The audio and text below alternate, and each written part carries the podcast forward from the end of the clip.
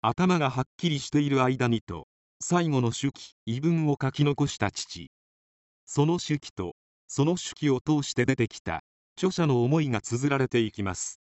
父の病気と真実への道第4回目の今日は父の入院から死まで131ページから142ページの部分になります。2000年12月4日父の遺文より以下の文章は父がその日から痛み止めの少しきつい薬を飲むので頭がはっきりしているうちに今の自分の心境を書くと言って、食卓の上でさらさらと書いたものです。この1ヶ月後に父は入院しました。あと何日間で入院生活、そして来世の旅立ちを控えたこの時期に、先の遺言状とは別用の遺文を一文そうします。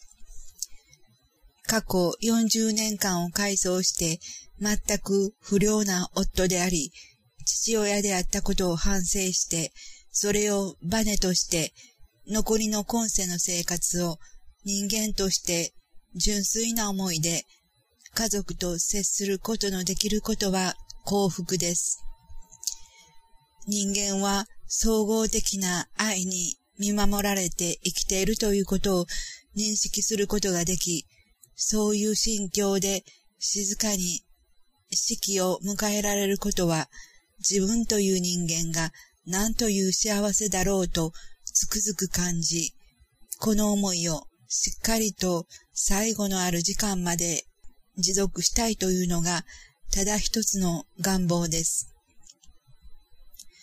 自分という人間の所有している業の深さ、大きさを一辺でも除去できるように精進したいという思いで生活していきます。来世に家族、もちろん真を含めてに再会する喜びを味わいたいとも思っています。私が去った後の人生は、くれぐれも細心の注意を払って自分の学びの世界に進んでいってください。喜びの意味を深く込めて、ありがとう、さようならで一文を結びます。平成12年12月4日午前11時50分。父がこのような異文を綴ったということは、父は自分の病気を通してその肉体生命が閉じるまで自分自身と確かに向かい合っていたのだと思います。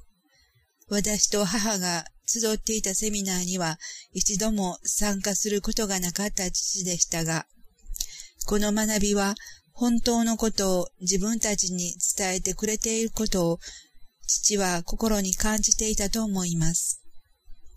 父はまだ体力が残されている時に身辺整理をほとんど済ませていました。そして自分の息子と自分の兄弟に自分には葬儀や仏事は一切必要ないということを父自ら告げたのでした。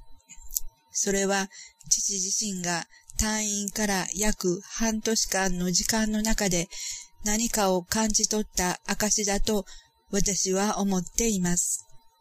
葬儀やそれ以後の仏事が必要ないことを心で知ったのだと思います。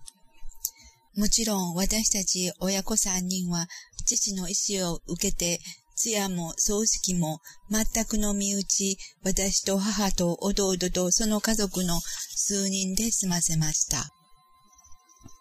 2000年12月18日、私の思い。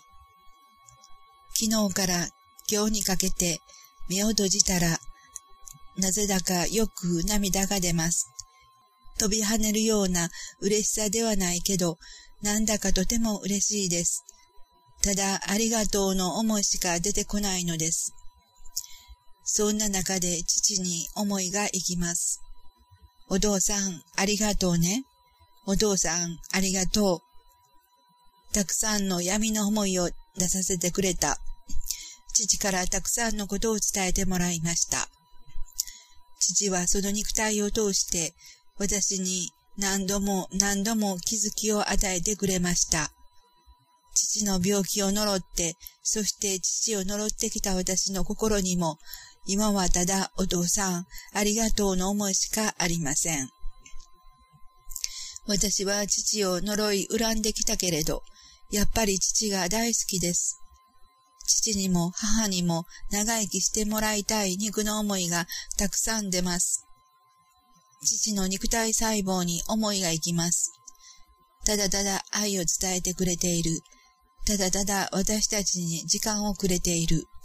劇薬にじっと耐えてくれている。本当にありがとうでした。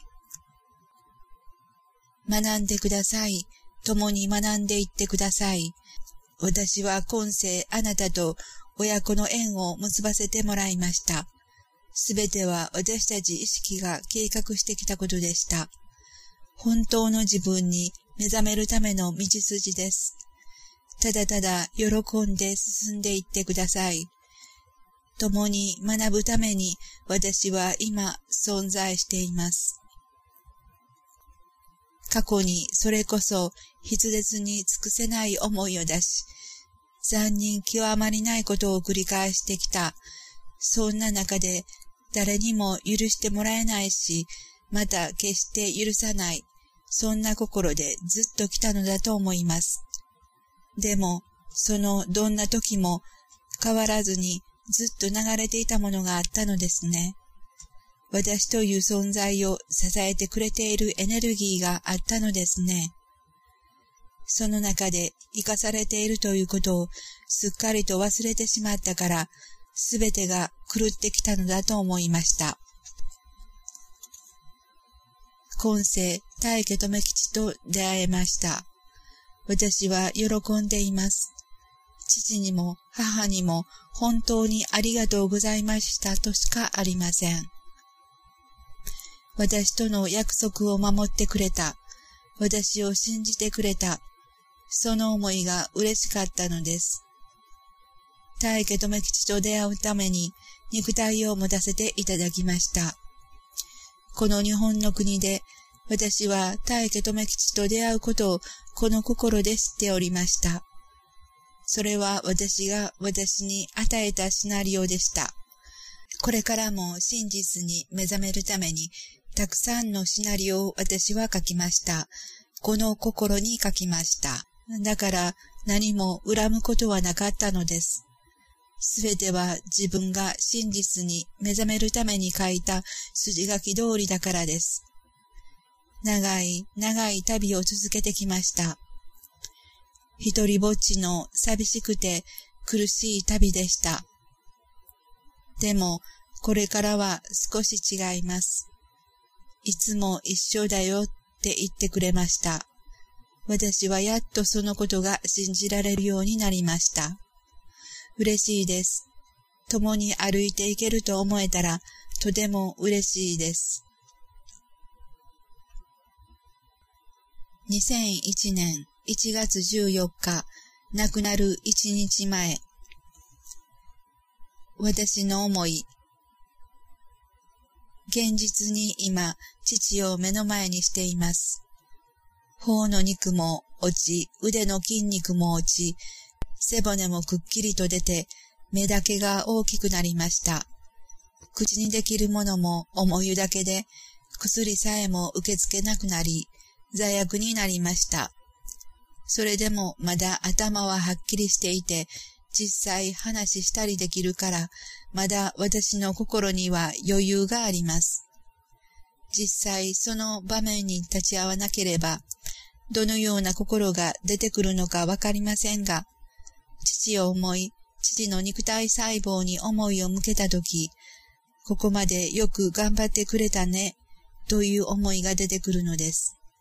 父がこの病を得て、ほんのわずかでも大家留吉の方に向いてくれたことが私には嬉しいです。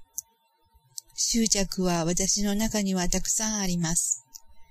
長生きしてほしい、その思いはありますが、果たしてそれも例えば、父や母が長患いで手がかかるような状態であれば、それと反対の思いが出てくるかもしれません。それもこれも私の中に真実を、本当の自分をしっかりと確信できれば、どんな場面に出くわそうと自分を見失うことはないと思っています。人の死、そして自分の死を迎える時が一番学べる時ですね。死んだら嫌だと叫ぶ心、死ぬのは嫌だと叫ぶ心、そしてありがとうと肉体を離していける心、すべて、すべて、どのような心でいるかは、肉体を持っている間に、本当にアルバートの波動をしっかりと感じ、信じていくかにかかっています。2001年1月15日未明、父死亡。